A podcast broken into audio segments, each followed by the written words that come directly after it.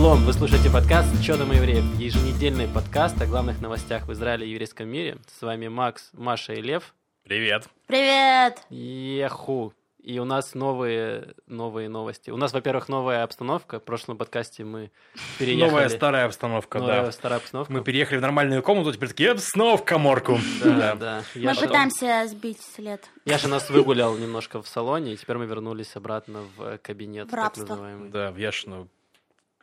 Не знаю даже, что это назвать. Красная комната. Да. Красная комната Яши, которая завешена одеялами. Ну да, это вот Эм, был да. барон Красная Борода, у него была там что-то комната для жены, что-то ладно. Да, да. Что-то такое, в общем, да. Да, давайте начнем с пятиминутки рефлексии и дальше поедем по, Хорошо. по новостям. Ну, давай, наверное, я начну. Ну давай, начни. Мы ездили на семинар Мойша Хауса, как мы ездили, мы его организовывали, и на него же ездили. Пришлось. Можно было бы, Мгм. лучше бы, конечно, не ехать, я бы хоть и отдохнул. Понятно. Вот, но не получилось, пришлось ездить. Мы ездили на север нашей страны Израиля. И тема семинара у нас была три религии, три, как это, святая земля для трех религий. Вот, и мы разговаривали. Иудаизм, Про- иудаизм, иудаизм. Немножечко было про ислам и христианство. Я понял. Мы были, самое классное, что мы, мы посетили э, черкесскую деревню. Черкесы — это такой народ кавказский. Вот, очень похож на эм, каких-нибудь, не знаю, там, дагестанцев или грузин или еще кого-нибудь. Вот, но они, значит, э, из Российской империи их выгнали, и они сейчас много живут, их много живет в Иордании. Они, кстати, служат в королевской охране. Они Мгм. прям такие топовые бойцы. Королевские черкесы. Королевские черкесы. И вы можете заметить, что Дагестанец голубых кровей. да, если вы посмотрите на фотографии короля Абдулы, у него на заднем фоне стоят чуваки в попахах. И это вообще не шутка.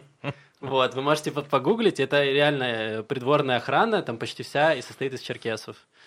Вот, э, они, собственно, мусульмане, и очень клевые чуваки. Мы были, есть в, в Израиле есть одна э, черкесская деревня, называется Кафаркама. Так. Там их живет порядка четырех тысяч, нет, трех тысяч, что-то такое, где-то еще тысяча потерялась по Израилю. Вот, они, в принципе, интегрировались в израильское общество, они служат в армии, они очень любят, и религия для них не очень важна, потому что они были в свое время и язычниками, потом были христианами, потом были мусульманами. Единственное, что евреями не стали, потому что сложно Религиозные проститутки черкесы. Э, да, но зато у них язык прикольный. У них язык, э, ты приходишь туда, и приходишь, заходишь в деревню, а там все по-русски написано, русскими буквами. Ты пытаешься читать, и не получается. Оно приблизительно читается как пши. Блин, Макс, расскажешь, как будто в зоопарк съездил, короче. Они такие прикольные! Они делали это и это! У них клетки на клетках, напи- на, на клетках Они там написано еще по-русски. показывали нам танцы, как они танцуют, там все в нарядах. А вот эти А их штуки- кормили? А на на Максе еще постоянно там стали эксперименты. Типа, Да, мы что вот у настоящего черкеса талия должна быть 50 сантиметров. Я не знаю, сколько, почему взяли Макса для Я где-то 8 демонстрации. настоящих черкесов, мне кажется. Там же такие костюмы, где тут все затянуто, короче. Да, у них костюм 50 сантиметров талии, и если ты не 50 сантиметров, ты не влазил в этот костюм. У них был костюм только одно- одного размера они делали. Блин. А рядом женский костюм. Так. И типа там тоже, а там, да, да, говорят, женщина можно и до 56 догонять, в общем, талии. Ого. Ну, вообще тоже 50, но можно и 56. А главная фишка, которую мы видели, что там привязывают детей. Ну, то есть ребенок, который родился, его кладут в эту самую люльку, и его привязывают, типа, двумя ремнями. Так. И сделано это для того, чтобы ребенок чувствовал, как будто он в утробе матери. То есть ты в утробе матери, ты же не двигаешься особо. Ну, Ремнями привязан, да. ты там привязан немного. Зафиксирован. Пупови- А да. папаху ему надеваешь, чтобы он чувствовал себя как в твоей матери А сразу. Нет, в подожди. кроватке дырочка. Да, подожди ты до дырочки. Она Да еще... дырочка там. Ну, Дырочка тоже есть. Подожди. Сейчас до дырочки дойдем. Доберемся до этой дырочки. Э, Кровать, кровать вот эта вот, она еще шатается, ну, она как бы так немножко качается, и она качается в ритм сердца. Он нам показывал, она реально стучит, как так тук тук тук тук тук Ты представь. И реально ребенок себя чувствует, он рассказывает, что ребенок себя чувствует, как будто он в утробе матери, бьется сердце, ты привязан, лежишь, дрыхнешь и какаешь в дырочку в кровати. То есть Спасибо. я правильно понял, что в этой концепции ребенок каждое утро как будто снова рождается. Ну, приблизительно. Он сказал, что ребенок э, орет только когда он хочет есть, Ага. и все. Блин, пока мы живем в 2019-м, черкесы живут в 3019-м, мне кажется. Блин, это ну да. правда. В общем, было очень весело, и я вам рекомендую. Они устраивают, у них ежегодный проходит фестиваль, Мгм. где они дэнсят и все такое. Поэтому черкесы прям прикольные, очень интересно. Рекомендую вам почитать, посмотреть на них. И у них нет смешанных браков. Так что не думайте. Ну, немножечко. Он сказал, что иногда единицы какие-то. Ну, я задумался, конечно, 56 талия, это, конечно, 56 талия. Но папаха, это, конечно, папаха. Ну там такая, там может быть Ким Кардашьян легко, такая талия. И... Там треугольнички, он говорит, что треугольнички. Бесконечно расширяющееся пространство. Там платье примерно так и выглядит, если Ну, честно. Где-то так. А еще я предложила им, ну там мужиков же вот здесь, ну в Грузии тоже можно было увидеть, там мои костюмы, они примерно выглядят идентично. Но Здесь такие штуки, это для пороха. Так, Такие штуки, это Маша показала на уровне груди, э, такие похожи, как будто сигары пришиты. мгм. пороховицы. Да, чтобы всегда быть наготове, такой чик-чик зарядил, пум-пум. А у телочек точно такие же костюмы, только без этих штук. И я говорю, ну, чуваки, а у вас же дамочки, они же тоже учатся воевать. Но там же суть в том, что еще черкесы с самого детства, они умеют там воевать и танцевать. Да, Кавказ такой. Вот, и женщины они тоже обучают, то есть они на самом деле тоже шарят, хоть у них там Италия Они 50. с, с ножичком, с ножичком любят. Да, они умеют вырубить тебя ножичком. Я говорю, так почему у них на платьях нету тоже пороха? Ну, типа, чтобы... Представьте, как круто было бы. Платье с чтобы- пороховницей. Да, а ты знаешь, как у офигенно. них? Он нам объяснил, почему талия у мужчин 50 сантиметров. Так. Потому что они едят на картах. Он нам показал стол, стол очень низкий, такой на трех ножках, и ты должен, за маленьким столом сидит 8 человек, вы сидите на картах, и каждый берет со стола по чуть-чуть, и поэтому ты ешь буквально пару кусочков там, мяса какого-то, и все. А Блин. почему на картах, чтобы всегда быть наготове и э, Воевать. дать отпор э, врагу? Ну, ты Да. сидишь и так, ты, ты как бы не расслабленно вот так вот, да, такой, как маслица на стуле, а ты такой сидишь всегда заряженный, чтобы так... чух-чух, если Заря на картах такой сразу, оп, враг приходит, а ты на картах, он такой, воу-воу-воу, я, я зашел не в тот двор. Да, я зашел не в тот двор, я понял. него семками, перерубаешь ему аорту. Да. там Так и залетная есть. семечка. на Маш, что тебе есть рассказать? А, мы были еще на горе Тавор, и там находится самый красивый, по мнению экспертному израильтян, э, красивый католический храм, при этом, что израильтян там почти нет. То есть это супер туристическое место, там себя чувствуешь, как будто не в Израиле, потому что там толпа чуваков из разных, ну, естественно, э, наши братья китайцы, очень много их, э, и Эквадор, да, там кого, Там были Эквадор, была. Румыния, Польша, были филиппинцы, кого только не было. Но это одно из самых святых мест для христиан, потому что, Маша, И что там это не? Бахай даже, где все там любят пофоткаться. А, потому что там, собственно, ну, Иисус, если вы понимаете, о чем я, он, собственно, стал Иисусом. То А есть до он этого от- был кем? открыл себе божественное, А, Он вознесся, можно так сказать, первый раз все поняли, что он оттуда вышел, он такой, ого, вот это... залевитировал. А, это на- Нагорная проповедь там была? Вот это боженька. Нет? Не знаете? Не знаю, такие? Я не знаю, мне Что за вопросы? Не Да позорься. Откуда ты, Лев? Я даже не знаю, что это, но может она была там, я не знаю. Ты что, из посольства пытаешься депортировать? Что? Что? А что вы знаете о христианстве? А вас не и- крестили ли часом? Суть в том, что ты, ты доезжаешь до определенной точки и на своей машине или автобусе, да, и дальше там есть специальные маршрутки, которые тебя везут наверх.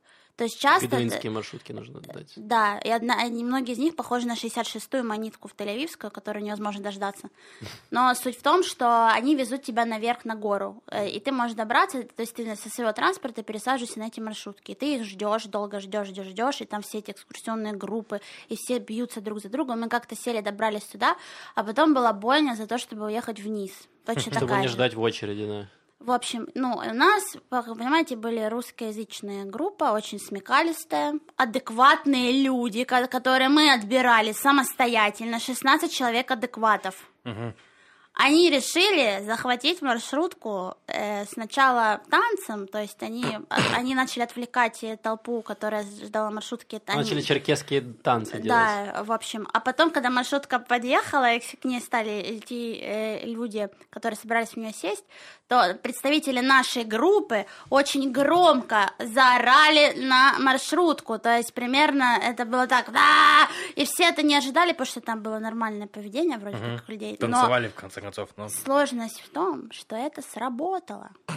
Так. И мы сели в маршрутку. Они просто уехали. захватили ее, если что. Они просто побежали на эту маршрутку, и люди такие, о, окей, окей, мы пропускаем. И этим очень нужно. Я понял. И э, да, Кошмарное поведение, мы не хотели тебя разочаровать, Лев, но нам Да. нужно вас спуститься вниз. Слушай, ну у вас была интересная поездка. Я смотрю, у вас были попы, папахи. Попы-попы. Мы тебя звали, У папа, папаха попахивает пахом. Все дела. Вот. И вот Лев размялся. Да, я решил отдохнуть по-человечески, по-нормальному. И я купил себе PlayStation, поэтому история у меня нету, я просто играл в PlayStation. Все... Что играл? А что играл, да. В Ведьмака. Ну, ну вот. А Mortal Kombat это там? Да, ну там тоже есть Mortal Kombat, да. А у тебя есть Mortal Kombat? Нет, но могу купить и поставить. И так, ждем Льва у нас в Мэйшахаусе. Устраивать турнир по Mortal Kombat. Хорошо, да. Ну чё? А, еще одна важная новость, которую хотел сказать. Друзья, мы созрели, и... Надеюсь, что вы тоже созрели. Да, надеемся, что вы созрели. Мы завели себе Patreon и хотели попросить кого-нибудь э, нам пожертвовать денег. И мы сейчас расскажем на что. Дело в том, что у нас есть расходы. Точнее, мы все делаем все бесплатно, как бы и делаем из того, что есть. Но э, нам не хватает немного технической оснащенности. То есть эти микрофоны я купил вообще за свои деньги. Ну, это нормально, в смысле, я люблю покупать всякое, всякие вещи. Например, микрофон от PlayStation купил зачем-то. Вот микрофоны хоть полезные. Да. микрофон. Вот, но микрофоны мы купили на Алиэкспрессе, они дешевые. Но есть одна штука, которая нам сейчас тормозит наше развитие. Это какая-то, ну давайте называть ее вундервафлем, потому что я не знаю, что это такое. Яша знает, тут наш технический директор, помахай рукой в камеру, да, Яша знает. Ну, суть в том, что, типа, у нас в нашей текущей аудиокарте есть три выхода для микрофонов, и когда мы зовем гостя, то двое из нас, как дебилы, говорят в один микрофон. Вы могли заметить это в прошлом выпуске, да, когда да, мы да. с Львом просто по очереди тыкали в друг друга микрофон. Да, это выглядит очень тупо, да, и это, соответственно, сильно ограничивает и усложняет обработку. Вот мы хотим купить нормальную аудиокарту, Ту, да, аудиокарту. Допустим, аудиокарту, я не знаю, как это называется, вафлю. Вот, она стоит просто 800 баксов. Это как бы достаточно дорого, и поэтому мы завели Patreon, и тут такое дело, что Patreon – это ну, место, где можно, нужно, точнее, давать э, пожертвования типа ежемесячно, да, то есть там... Ну, не обязательно, ты можешь в один месяц дать, а во второй не давать, то есть как хочешь. Ты можешь, э, можешь подписаться, чтобы ежемесячно у тебя снимали, как Spotify, например, там, угу. один, там, один, три, пять долларов в месяц, сколько ты хочешь, а можешь просто единоразово пожертвовать и все. Ну, как... Ну, в общем и целом, да, то есть просто е... нам бы удобно, если вы хоть доллар там кладете на постоянное, тогда мы можем планировать. Просто если там будет, допустим, 30-40 долларов э, ежемесячно, то я эту штуку просто куплю, воспринимать как инвестицию. То есть я буду надеяться, что дальше мы тоже будем еще долго ковать контент, и по эти вот 40 долларов в месяц я постепенно эту штуку за 800 баксов окуплю. Вот. Ну и на Патреоне там еще есть... Э, ништяки. Плю... Ништяки, да. Мы пока не разобрались, но хотим тоже их ввести. То есть, и... ништяки, если вы становитесь нашим патроном, то вам дается дополнительный какой-то поощрительный бонусный контент, который мы еще не придумали. Но если у вас есть идеи, что бы вы хотели дополнительно получить, то мы рады в комментариях, пишите нам. Ну да, то есть да, мы будем это интересно. Мы пока придумали пока что две вещи, которые можем добавить. Mm-hmm. добавить. То есть э, если будет, вы будете жертвовать больше, чем 3 доллара ежемесячно, да, то мы добавим вас в специальный чатик, где вы можете кидать новости, задать нам вопросы, мы там тоже все будем находиться. А если 5 долларов в месяц, то мы получите доступ к эксклюзивному контенту, бэкстейдж записи. И вот в этот раз Маша рассказывала, как она делала себе выкидыш. Этого не было. Ну, это будет, если вы заплатите, если вы дадите 5 долларов. Да. Маша покажет вам на камеру. Максим! Ладно, извините, пожалуйста. Да ладно, ладно. На самом деле я пошутил, ничего такого не было. Да, это ну, чисто моя дурная, дурной язык. Там Макс рассказывал. На 40 долларов, 40 долларов, да. Вот. В общем, э, ссылка на Patreon будет везде. Э, будем очень вам благодарны. Да, каждый доллар нам поможет. Э, спасибо вам большое. Ну да, и тут речь не идет о том, чтобы мы с этого пока что как-то жили, зарабатывали, но просто хотя бы купить ту хреновину. И плюс есть там, допустим, у нас мы хотим делать больше видео в плане, ну, чтобы видео было лучше, видео монтировать, это тоже время, деньги. Ну, короче, мы найдем, как это все улучшить, скажем так. Нет, хотим жить и зарабатывать. Да, хорошо будет. Маш, ты будешь в хай-теке, успокойся. Ну, я сдаю позицию. Ладно. Давайте двигаться тогда, перейдем к новостям. А к новостям, очень долго. Да. Э, самое важное, сложное, страшное, что произошло за прошлую неделю, это ракетные перестрелки с сектором газа. Все так. Да. Лев. Че, а, да, я. Расскажи, ну, я так скажу. Чуть-чуть. Это началось когда воскресенье, я не помню, когда это было. Во вторник. Во вторник? Во вторник. Во вторник. Во вторник. А, я могу рассказать немножко начала. Я проснулся во вторник в 8 утра, хотя не планировал просыпаться в 8 утра, от того, что начало гудеть что-то на улице. Я сплю в берушах, mm-hmm. и поэтому обычно я ни хера не слышу. Mm-hmm. То есть я прямо вообще счастлив. И тут что-то начало мне резать э, уши, я такой, что-то происходит. Я вытыкаю, значит, свои беруши, слышу, что гудит. Сирена. И я такой начинаю в голове вспоминать, какое сегодня число. Значит, Йома Зикарон. Вроде бы нет. Значит, может быть, День памяти жертв Холокоста. Вроде бы нет. День независимости.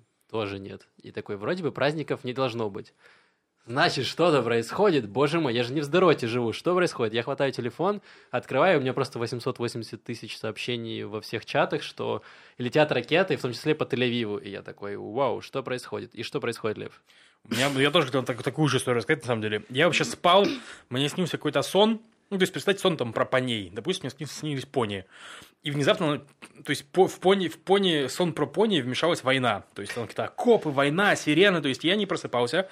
Это была первая сирена. То есть, в Холоне было две сирены. В 7.30 и в 8. То есть, в 8 я встал только по будильнику, там, ну, без 5-8, такой, ну, начал что-то делать, там, чпок, заорала сирена. Такой, так, сирена.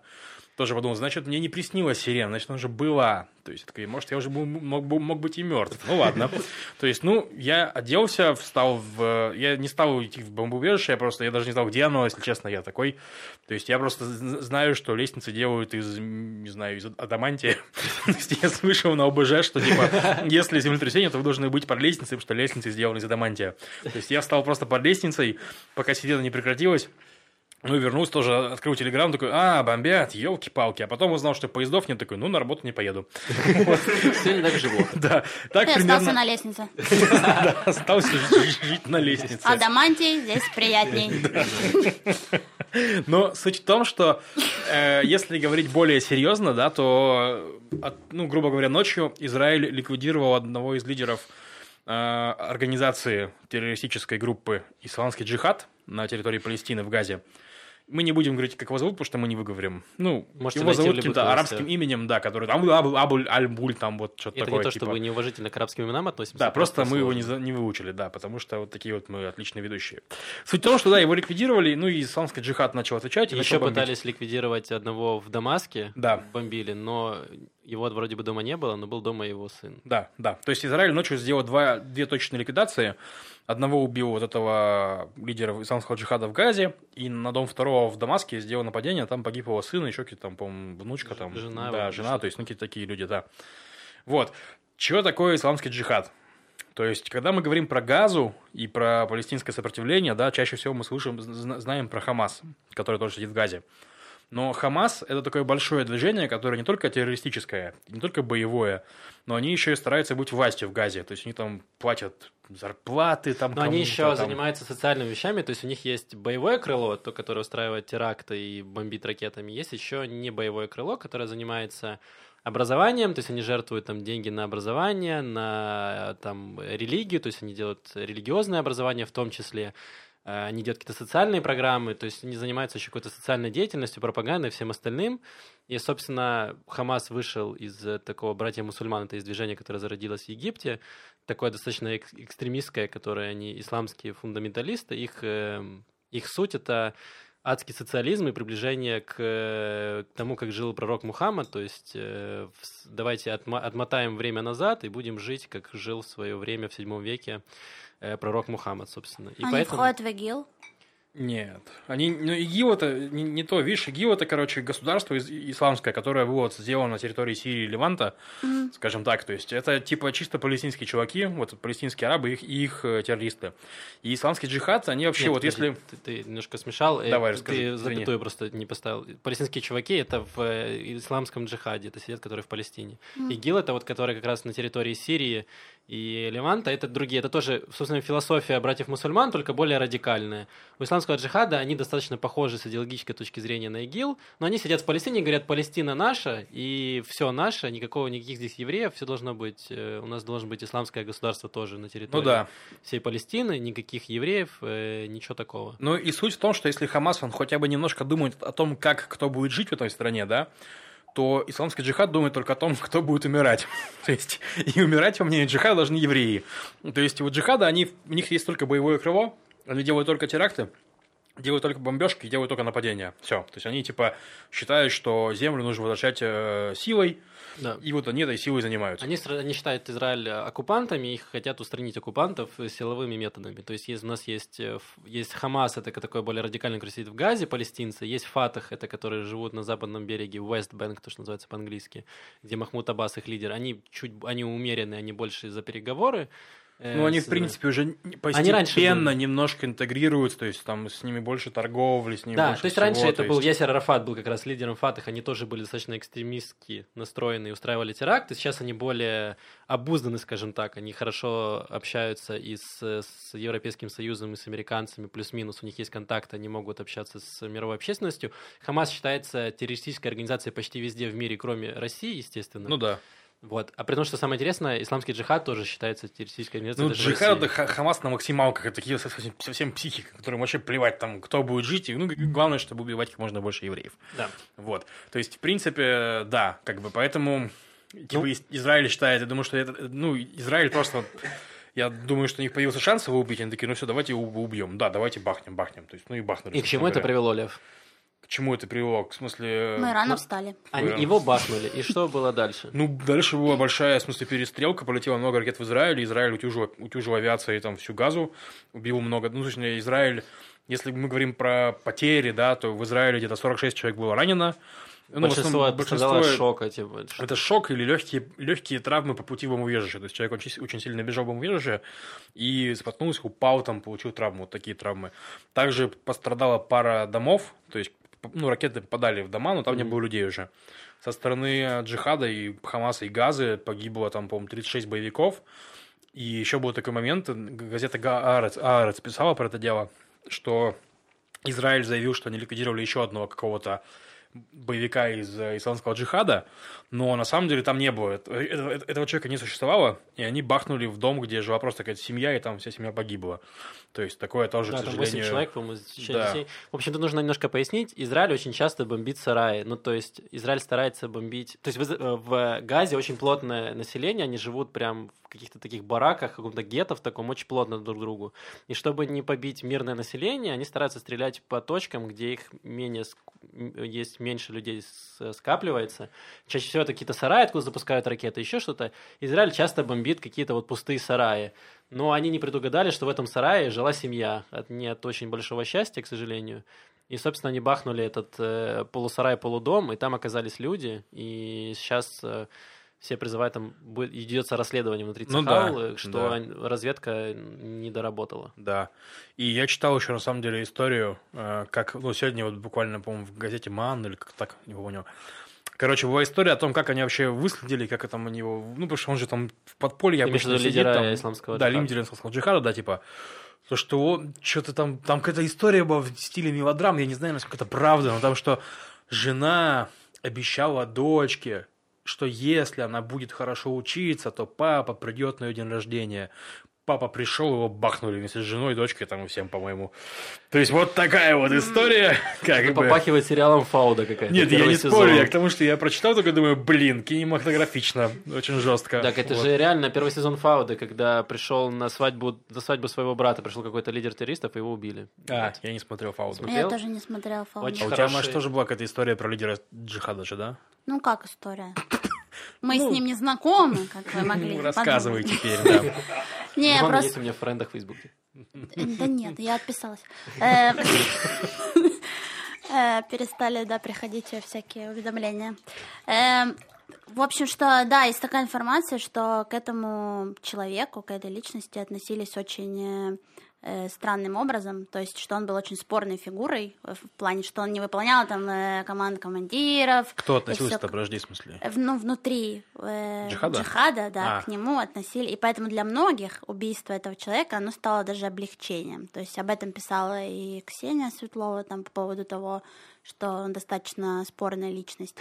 Вот. И есть еще, да, от моего знакомого, который вернулся с Милуим, потому что в, в срочном порядке ребят... Милуим – это призыв, при- призыв резервистов, просто При- чтобы пере- да. перевести. Да. их призвали вот в этот день, собственно. эм, Часть какую-то, не всех.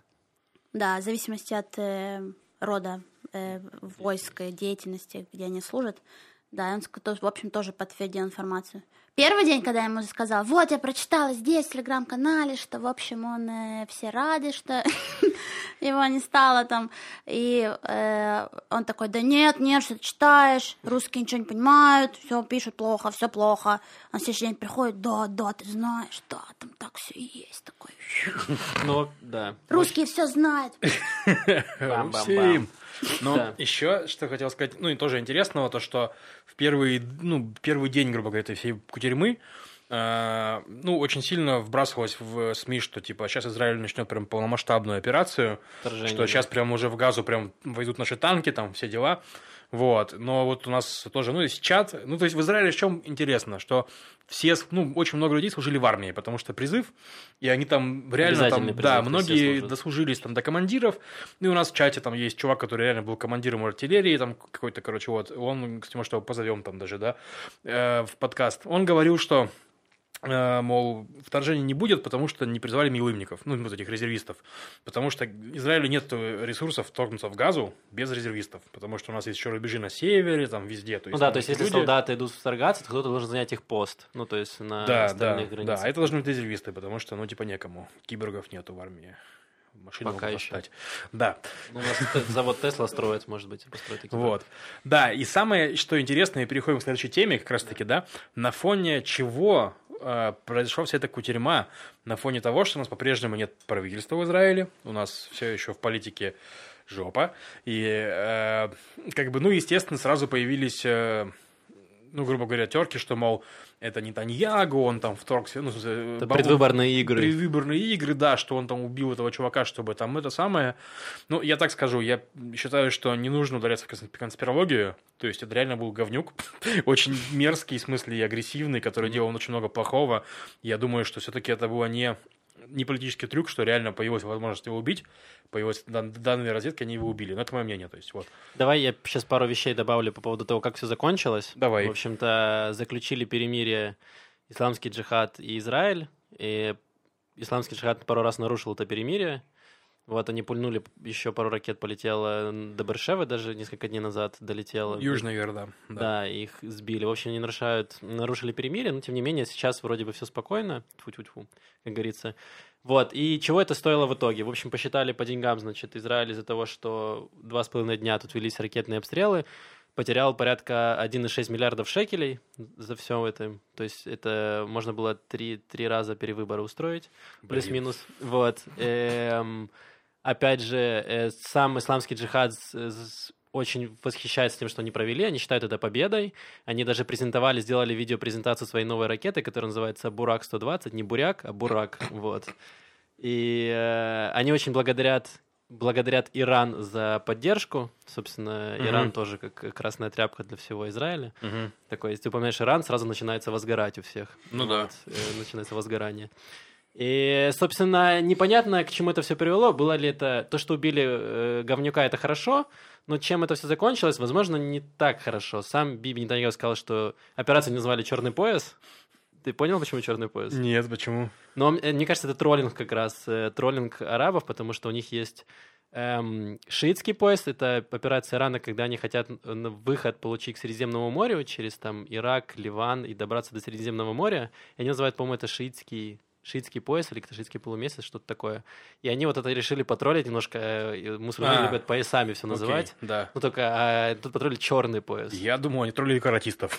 Типа, что вот черный пояс, вот вам черный ну, пояс. Это насколько я понял. Вот. И Биби сказал, что операция была идеальна, я его цитирую, идеальная операция. Я не уверен, что она была настолько идеальна. Не, ну что такое идеальная операция? Чувака вы убили очень быстро, мгновение ока, быстрой ракетой. То есть что, что такого? Нет, ну а типа, что дальше произошло? Ну а дальше мы немножко обтекали ракетами. Вот, что поделать. Ну, да. ну, в смысле, как бы, тут, конечно, грустно, что реально ракеты из газа настолько быстро парализуют страну. Ну, потому Причем что... буквально, да, несколько ракет, и центр страны, Телев... Гуждан, вся область Гуждана, Тель-Авив и прилегающие города были парализованы, все такие, мы работаем, мы не работаем, что происходит? О, боже мой, насколько безопасно, что мы делаем? Ну да, да. Да, это, конечно, не показали, что есть такие вот проблемы. Но с, с другой стороны, опять-таки, что такое проблемы? Служба тыла, это наши вот э, как раз люди, ну, служба, армейская служба, которая занимается вот э, работой с населением во время там военных действий и прочего. Она выпускала эти самые рекомендации, типа, что не работаем, поезда не ходят, автобусы не ходят, сидим дома там в таком духе. То есть, э, как бы и все так и делали. То есть не было такого, что была паника, никто ничего не понимал. Нет, вот служба тыла тебе сказала, делай это, этого не делай, и вы этого не делали. То есть то, что простой экономики, разумеется, есть, ну да, есть. Что я работала. Делать? Маша вот работала, я не Но работала. написали те, кто, если ну, вы живете далеко от работы, получается, то половина транспорта не было, чтобы ну, добраться. Да. И, соответственно, были те, кто работал из дома, либо те, кто был просто дома и не работал. Но нам сказали выходить на работу и скинули ссылку на статью, где написано, что работать должны те, у кого э, работа в сфере, э, не знаю, здравоохранения, каких-то жизненно важных, mm-hmm. э, суперсрочных э, вещей. Я да. подумала, ну это же не мы. Но мы... Я тебе больше скажу, да, многие работали в обычных офисах, даже мой Contact, где я подрабатываю, она тоже работала в сфере mm-hmm. развлечений. То есть... И, то есть люди такие пришли, ну ладно, ну, да. пойдем в тут там бомбят, да. ладно, поиграем в Quest, нормально. Ну там нормально. Неважно, да. У нас, если что, нас завалит, а у вас она не в бомбоубежище, нет? Эм, нет, нет. Но в целом, э, да. У меня было как, я, я написал начальнику, что, чувак, я не поеду, потому что я не могу. Ну, в плане, я не могу приехать, у меня нет поездов до работы, типа. Он такой, у, ракеты, ну ладно, Лев, там не взорвись там в таком духе. Вот, а потом я на следующий день... Ты вышел на лестницу, Лев? Приехал на работу, и они такие, Лев, ты не взорвался, все хорошо. Просто выяснилось, что все успели приехать, потому что я тормоз, я поздно приезжаю на работу, и я просто не успел приехать, как бы. То есть, так бы я... Если бы я выехал рано, я бы на работе все это делал. Вот. Да. Давай двигаться дальше. Немножко закончим, давай закруглим политику. Ну, давай. У нас осталось собрать коалицию, осталось 6 дней у Бенни Ганса. Да, какие 6 что... до среды. Это 4 а, до этой дня. среды? До 4, 4 а, дня осталось у Бенни Ганса, да. Ну, грубо говоря, то есть э, казалось, до последних буквально дней казалось, что Нетаньягу и его правый блок, который 55 депутатов, которые вместе с ним, они единые, неделимые, но вот в последние дни, ну, то есть там какая история, что есть две крупные партии, Ликут и Кахоль-Лаван. Да. И, в принципе, их мандатов хватает на то, чтобы было большинство. Да, то у есть них никто больше не нужен. 65, кажется. У них, да, 65 вместе. Даже да. 67, по-моему. Нет, 34, 33 и 32, нет? А, ну, ну Что-то так. В общем, не хватает большинства. У них хватает большинства, это отличная коалиция и прочее. Единственное, о чем нужно договориться, как делить мандаты депутатов и министров, кто первый идет премьер-министром, Нетаньягу или Ганс, и вот вся, вся Ротация, вот эта вот история, да. да. Вот. Но Нетаньягу тащит за собой весь правый блок. То есть он говорит, мы не, не, не вступаем в переговоры без э, ортодоксов, без религиозных партий и без ультраправых. Вот. У Ганса такого нету. То есть Ганс выступает от э, Кахолеван. Ну вот. Ну и, грубо говоря, из-за того, что с Нетаньягу идут ортодоксы, то многие из Кахолеван не хотят с ними сидеть в коалиции, то есть этот самый Яир Лапид, собственно mm-hmm. говоря. Вот. Но, значит, э, есть еще шанс, что будет правительство меньшинства, скажем О, так. Давай. Это история, что не, не собирается коалиция большинства, то есть угу. не 61 мандат, да, а, допустим, 55. Но одна из партий, которая не входит в коалицию, например, арабский список, угу. они говорят, окей, мы не будем входить в коалицию, но мы не будем там, голосовать против вот в таких вот законах, мы будем там, выходить из заседания, например, да. То есть они просто с ними договариваются, что они делают, то есть и все, типа. И вот они, э, у них сужается поле для возможностей, но они формируют правительство.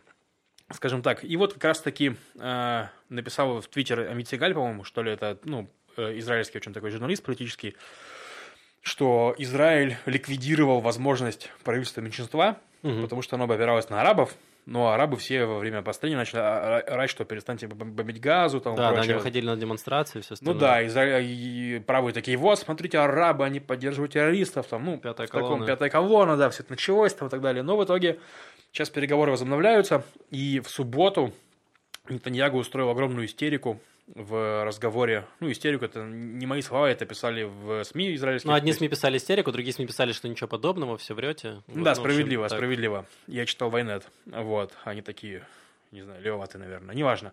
Суть в том, что, типа, Нетаньягу э, заявил, что там третий выбор это очень плохо, но коалиция меньшинства еще хуже, нужно бомбить из всех орудий, нужно сжечь все, там, там была такая фраза, типа, сжигайте все, типа, там... Поджигайте нужно, землю. Поджигайте все, чтобы этого не случилось, то есть, да. Вот. Ну и, грубо говоря, вот сейчас идут там снова флюктуации. То есть и сегодня было очень много встреч между политиками. Ну, политики, они же пока ничего не говорят. Ну, они да. говорят, мы объединились, такого нету. Они пока говорят, мы достигли прогресса, там завтра еще поговорим и так далее. Но вот сейчас э, все заявляют, что есть какой-то прогресс, и Ликут вот там немножко психует. Ну То вот есть, сейчас бы, есть, ну... самое интересное, сейчас будет несколько дней в плане да. коалиционных переговоров, будем следить и надеяться, что до, до выборов не дойдет, потому что большинство партий не хочет выборов. Либерман, в том числе Ганс, они выступают да, за то, никто что... не хочет выборов, потому что, ну, все опросы показывают, что ситуация не изменится. То есть, если, грубо говоря, ситуация не изменилась от весны к осени, да, то, то есть, к весне она снова не изменится, будет то же самое, то есть, ну, и непонятно, кому это нужно. Ну, согласен. Вот. И то есть, единственное, ну, путь, что реально еще немножко затянуть это время там и прочее. И еще такая новость в политике, что во вторник будет следующий раунд э, судов Нетаньягу, если не ошибаюсь, А, буквально там да-да-да. завтра, да. Тоже появится какая-нибудь новая информация, то есть, и это тоже, естественно, повлияет на все процессы. Да, Вот. в общем, последняя фишка, что Кахоль Лаван с Ликудом, то, что сказал Яр Лапид сегодня, что они должны договориться по двум вещам. Во-первых, э, Биби должен отказаться от права религиозного блока, и второе, должен согласиться быть вторым в ротации. Если они эти вещами как-то достигнут компромисса, то все может завертеться и поехать в любой момент. То есть это может быть даже на последний час, они могут договориться легко. Да, да. Причем я думаю, я думаю, что они даже могут пустить Биби первым в ротацию. Это возможно. То есть вопрос всегда реально, кто будет первым премьер-министром? Вот такой вопрос.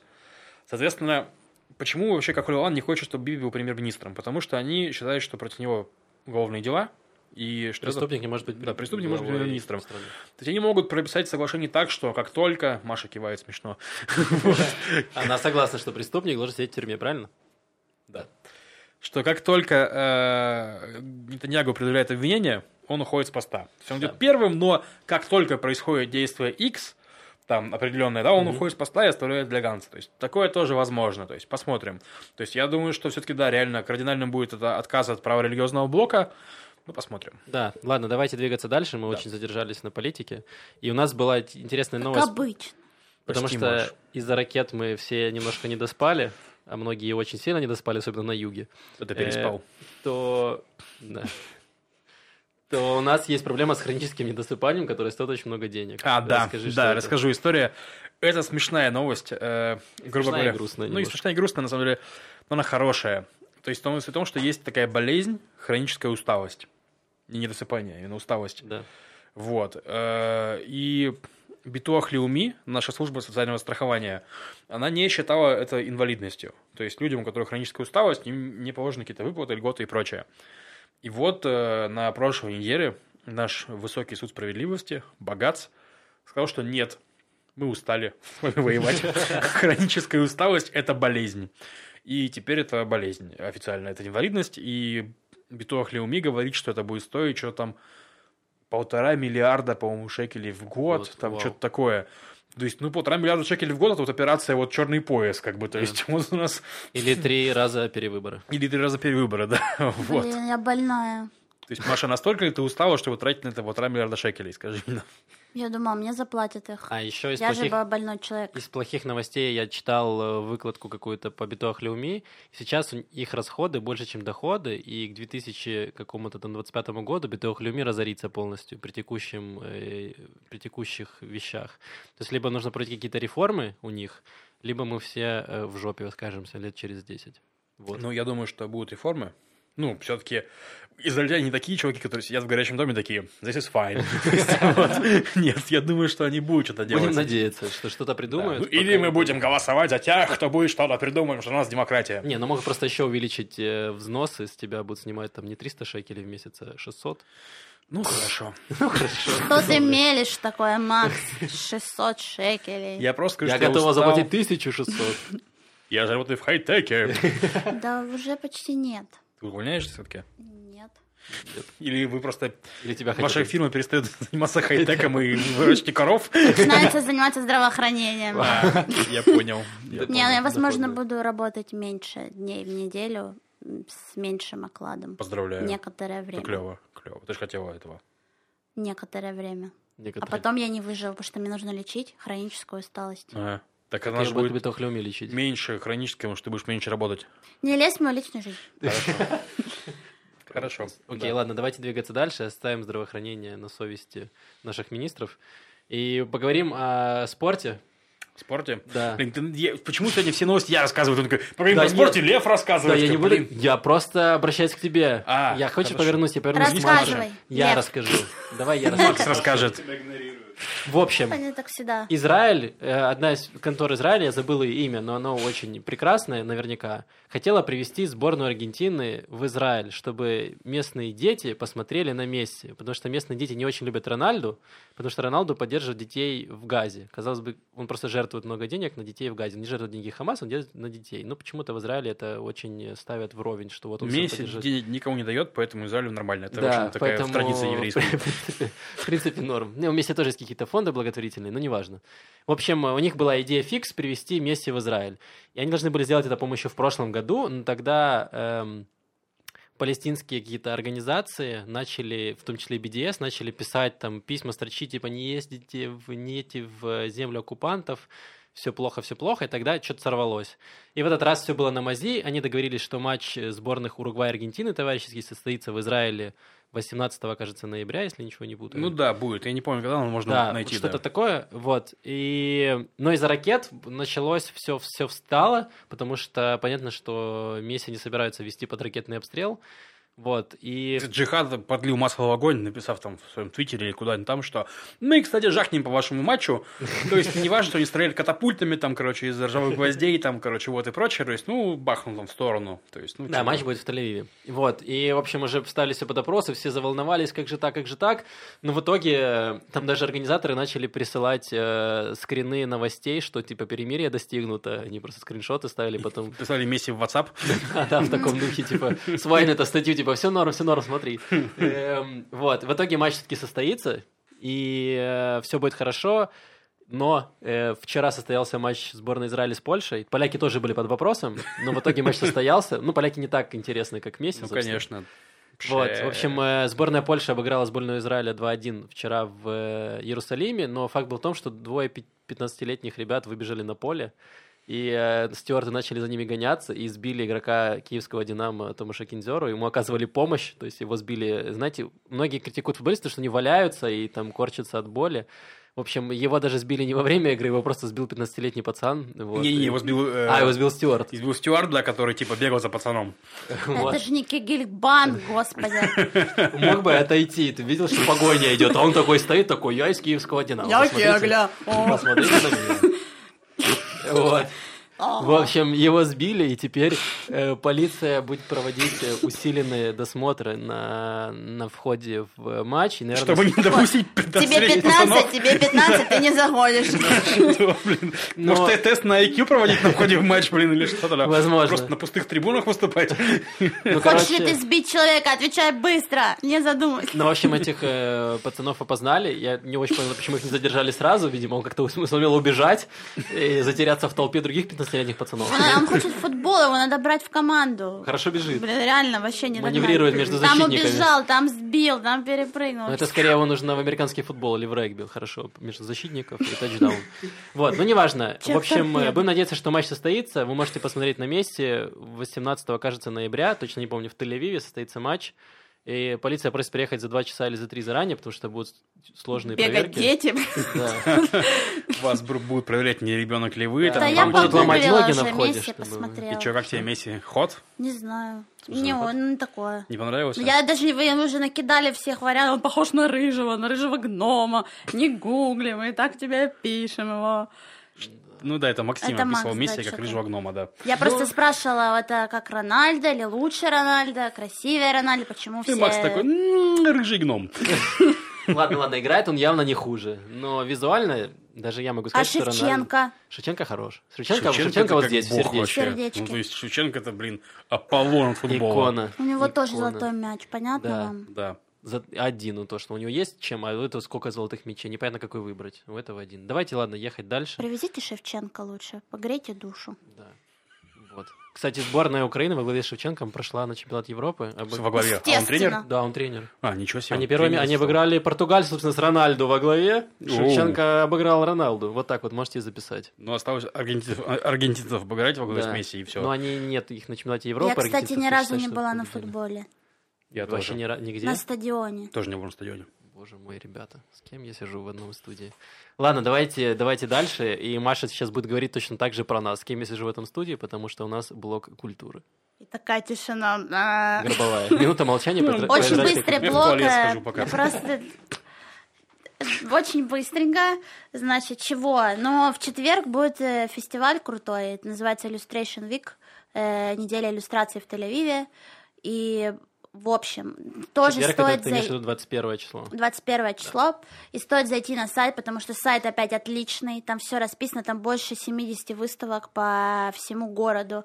То есть есть э, мероприятия, например, в Яфоде, там прямо они на улице старого города, они выставят лайтбоксы со всеми лучшими иллюстрациями, которые есть на фестивале. Там плюс миллионы локаций, всего разного. Из того, что меня заинтересовало, там будет прикольная выставка. Ребята сделали эмоджи, э, в стиле э, нашей э, культуры, то есть там все, они переделали их под э, солдат, короче, то есть разные такие прикольные фишки, как э, эмоджи можно отобразить на израильский манер. А стикеры будут в Телеграме? Может быть, не знаю. В Интересно. описании выставки такого не пишут. Ладно. Это выставка посвящена, а также у нас будут стикеры в Телеграме. Так это Нет, Макс, круто. так не работает.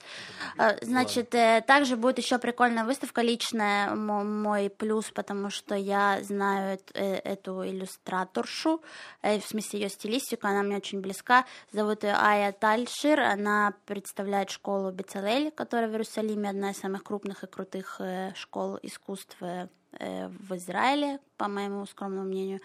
И, э, значит, у нее выставка будет тоже... Там очень много новых галерей, которых я даже не знаю, не была в них, но на сайте есть, э, и вы найдете это.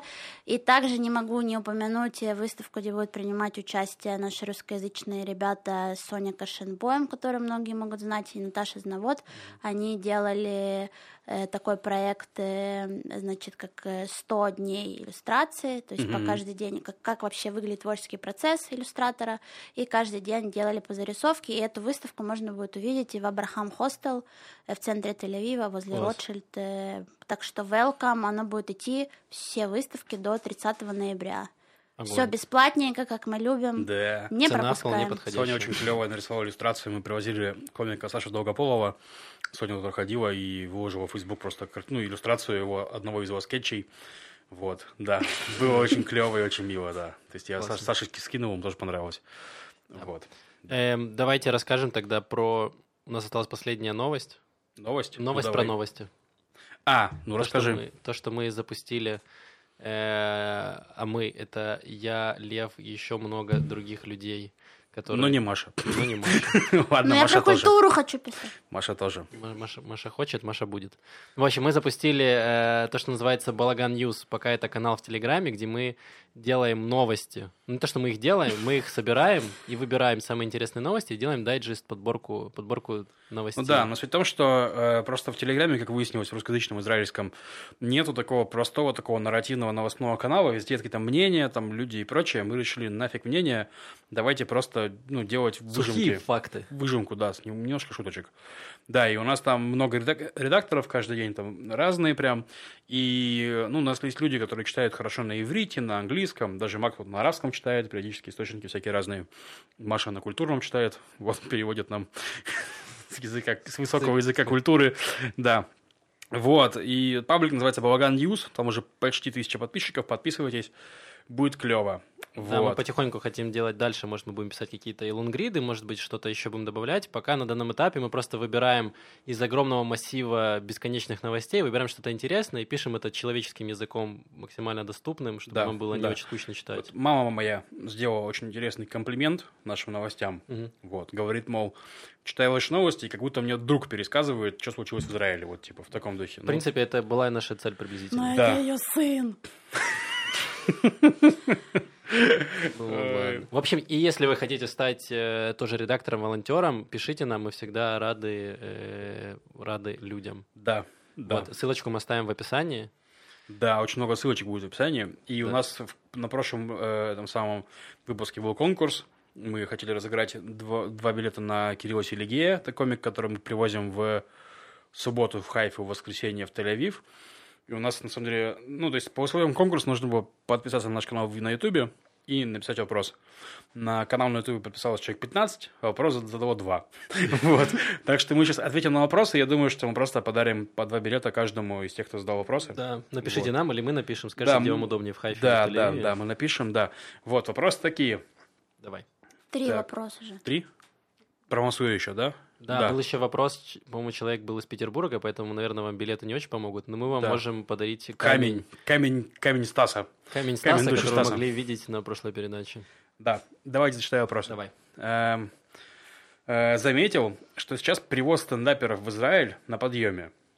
То есть, помимо ваших при- привозов, будут выступать э, более именитые люди, такие как Сабуров, Щербаков. С чем связываете такую любовь Алии к э, русскому стендапу? Есть ли связь? Э, то есть, например, я, например, познакомился с творчеством и проникся многими стендаперами уже в Израиле. Это тос- тоска по стране исхода или что это? Я думаю, что, во-первых, не только стендаперы. То есть вы можете заметить, что к нам регулярно приезжают такие люди, как Киркоров. Винокур, Меладзе. Киркоров, Меладзе и так далее. То есть машина времени, да. Даже Ария приедет, боже мой. Да, то есть на самом деле просто люди, которые приезжают, у них же культурно часто за- замораживается развитие. То есть ну, то, что было, то, то, то, что было, то знают.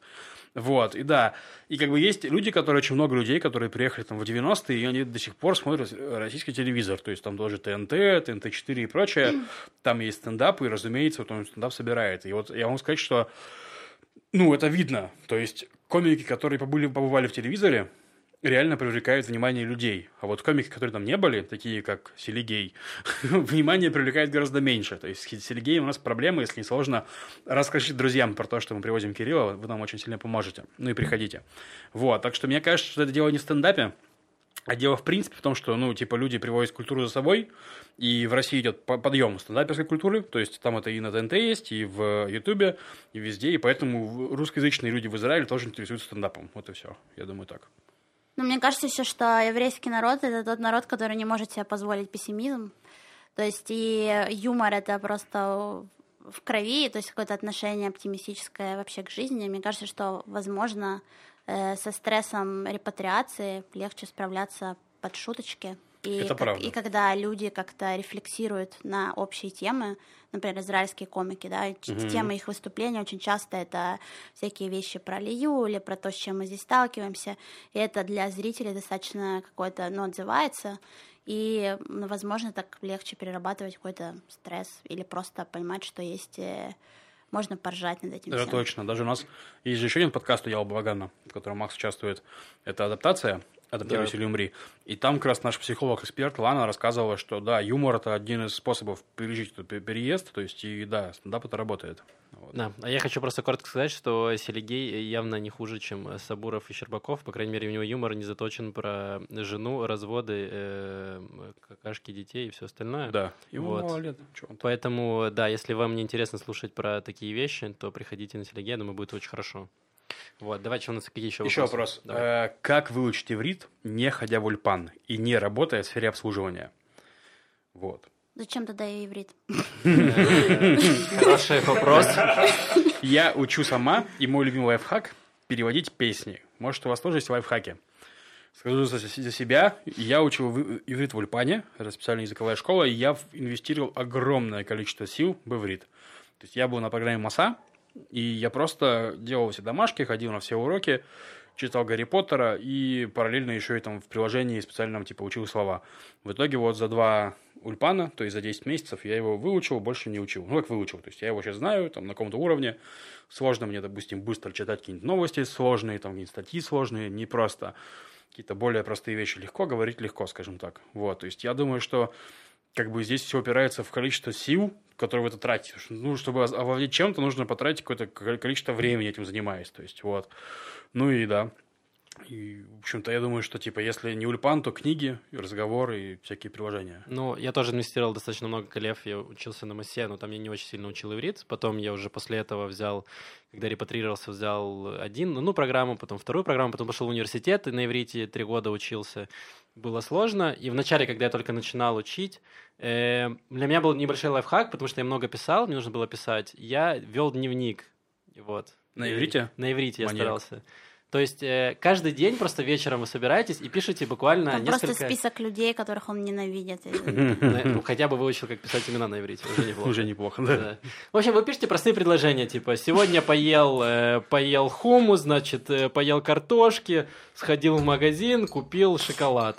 Дневник зажиточного человека. Да, не, ну просто такой Ну, бытовой дневник, Не блин. то чтобы жизнь репатрианта была полна различных э, приключений, вот, потому что мое приключение было, я пошел поучился, потом после этого пошел с друзьями попил пиво, и вот и все. Ракеты, ракеты.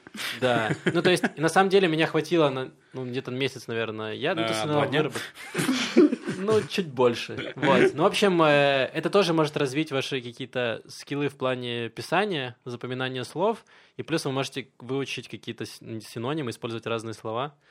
Ну и в будущем обогатить свою археологи находят ваш дневник и такие, ну, видимо, жители Израиля были очень примитивные. Там я есть еда, там сейчас Да, добываем огонь. Хумус. Ну, я не буду умничать, потому что я не инвестировала особо времени в иврит, к сожалению, потому что у меня был хороший английский и есть. Я работаю на английском. Но то, что я поняла, вот я в одном из э, подкастов говорила про то, что я, э, если я общаюсь с человеком, он мне пишет на иврите, то я перестала сейчас принципиально отвечать на английском. То есть я стараюсь отвечать на иврите. Это важно, и это как бы реально тебя, тебя могут поправить, но то, что ты читаешь, отвечаешь, какой-то у тебя есть а- а- анализ э, да, того, что у тебя есть запрос, и ты должен как-то на него ответить, и обязательно на иврите, это такой челлендж, но мой совет это такая рабочая история. И плюс, э, мне кажется, нужно постоянно находиться, это не ново, находиться в, в окружении, то есть слышать язык. И все вот эти мультики типа Ниры Гали, да, где они там простой язык, или какие-то фильмы, которые смотришь с субтитрами, это тоже очень помогает. И вот в среде, когда вокруг, не знаю, израильтя, израильтяне, те же какие-то вечеринки, я ходила одно время на какие-то лекции, да, я понимала там 30%, 40%, но ты все равно улавливаешь контекст, э, и плюс э, есть возможность э, ну, на слуху иметь язык, это очень э, помогает, очень полезная штука. Да, это правда. Я могу сказать, что по себе, когда учился в универе, я прокачал свой уровень понимания. Я как собака был, я сидел, все понимал, но какой-то сложной дискуссии мне было вступать э, непросто. Вот. Но хотя бы я начал понимать вообще, что люди говорят. Вот, поэтому да, слушайте, смотрите, есть куча... В Израиле огромный плюс, что почти все шоу, телевидение, скетчи, сериалы, везде есть субтитры. Они все дублируют субтитрами на иврите, Мгм. поэтому вы можете ставить где-то на паузу, переводить какие-то непонятные слова, и это очень клево. То есть я вам рекомендую, почти все есть на ютубе, и вперед из песни. Еще один вопрос, последний, мы на последний. него быстренько ответим. Он, на самом деле, вам можно, на него можно долго отвечать, тем более, что мы все прошли через это дело. То есть вопрос, э, вы иногда упоминаете проект МАСА, хотелось бы узнать, какие у него плюсы для участников э, в репатриации, и какие есть подводные камни. То есть э, МАСА – это возможность поехать в Израиль э, для человека, у которого есть право на репатриацию, то есть это максимум, минимум внук еврея, да, то есть это поехать в Израиль на 4 или на 8 месяцев и пожить здесь, соответственно, вот э, какое-то время. Там они есть разные, есть языковые, есть э, там английский язык изучать. Стажировки, Стажировки там, да. Вот, я так скажу, как вот давайте быстренько там по Да, давай, мину- буквально минутки, просто. да. То есть э, это главный плюс, что вы можете пожить в Израиле 8 месяцев э, без оплаты аренды. А вот от того, насколько эффективно вы их используете, это будет от вас зависеть. Вот я за массу выучил язык, и больше я его не учил никогда после массы. И это я считаю, что очень классно я сделал. Вот. Я думаю, важно понимать э, тоже мотивацию. То есть, если вы уже понимаете, что вы остаетесь в Израиле, то нужно сформулировать для себя, э, что вам для этого необходимо. То есть, скорее всего, вам нужны будут св- связи профессиональные и обязательно язык. То есть, по моей рекомендации, я бы советовала бы взять, например, иврит и стажировку, потому что у вас будет 5 месяцев иврита, 4, да, сейчас извиняюсь, на данный момент, и 4 месяца стажировки по вашему профилю, чтобы завязать какие-то профессиональные знакомства. То есть это, я считаю, одним из э, плюсов э, программы МАСА. И, конечно же, то, что абсолютно э, правильно, все про это говорят, что МАСА — это какие-то первые люди, с которыми вы завяжете знакомство, и которым будет вашим ближайшим окружением первое время. Это какая-то поддержка, с ними часто арендуют квартиры и так далее. То есть это э, хорошая вещь для э, какой-то стартовой интеграции. Но из подводных камней, мне кажется, это то, что это русскоязычное поле. И дальше чаще всего вы будете продолжать находиться в русскоязычном поле и э, мало, почти что не будете интегрироваться в, в Израиль израильское общество. Но опять же, это зависит индивидуально, говорю э, со своей стороны, как это было. Ну, я, в согласен с Машей. Вот. Э, самое главное быть на массе суперактивным и не просто лежать на диване, что очень удобно. Вот, попивать пивасик, походить, посмотреть, что есть интересного, что вам нравится, что вам не нравится. Эм, на МАСе есть разные программы, плюшки, такие как лидерские семинары, я там участвовал, это дальше вам продолжит, вы можете э, поделать какие-то инициативы, познакомиться с более активными людьми, завести, опять же, знакомство с людьми по всему Израилю, и дальше уже вам будет проще, когда вы захотите чем-то заниматься, вы знаете, окей, я знаю этого человека из этой сферы, из того, из того, и в Израиле очень рулят знакомства. Если вы кого-то знаете, считайте, что вы в порядке. Да, да. Итак, по конкурсу. Э, автор вопроса про массу получает камень души Стаса, вот, который он показывал в прошлом выпуске в камеру. Э, ребята, которые спрашивали про стендап и про иврит, получают билеты на концерт Кирилла Селигея. Мы им напишем. Э, хотел еще раз сказать, что мы завели Patreon, будет ссылка в описании вообще везде, пожалуйста. Да, Если это нам очень вам сильно нравится, поможет. вы слушаете, да. Держите нас. Там, да, любая сумма, если там доллар, там полдоллара, доллара, неважно, на самом деле нам просто важно, чтобы это было, чтобы мы могли планировать и вот покупать всякие разные железки, вот, которые мы очень хотим купить, а то а то, а, то, а то я не хочу больше говорить с Максом в один микрофон, это ужасно. Пожалуйста, Я согласен со Львом. Я хотел с Машей, но Яша запрещает мне говорить с Машей в один микрофон, говорит, что у вас слишком разные голоса, я там не смогу это нормально сделать. Да, я ни с кем не смогу говорить в один микрофон, давайте по-честному. Приходится говорить с Максом. Это отвратительно. Вот мы трёмся бородами. Трёмся бородами. хотел с собой разговаривать в микрофон. Да. Эм, ну все, на этом, на этом все. Эм, да, да. Подписывайтесь на канал э, Балаган News, э, подписывайтесь на наш Patreon, на наш канал, ставьте комментарий. Скажите, я добавил музыку, тут у нас мнения разделились, скажите, как вам э, джингл в начале? Отстой. Охеренно, охеренно. Вот, Яша говорит, что сойдет, а Яша, как известно, главный критик здесь. Да. Так что напишите ваше мнение, вот, и все, услышимся через неделю. Пока-пока. Пока-пока. Пока.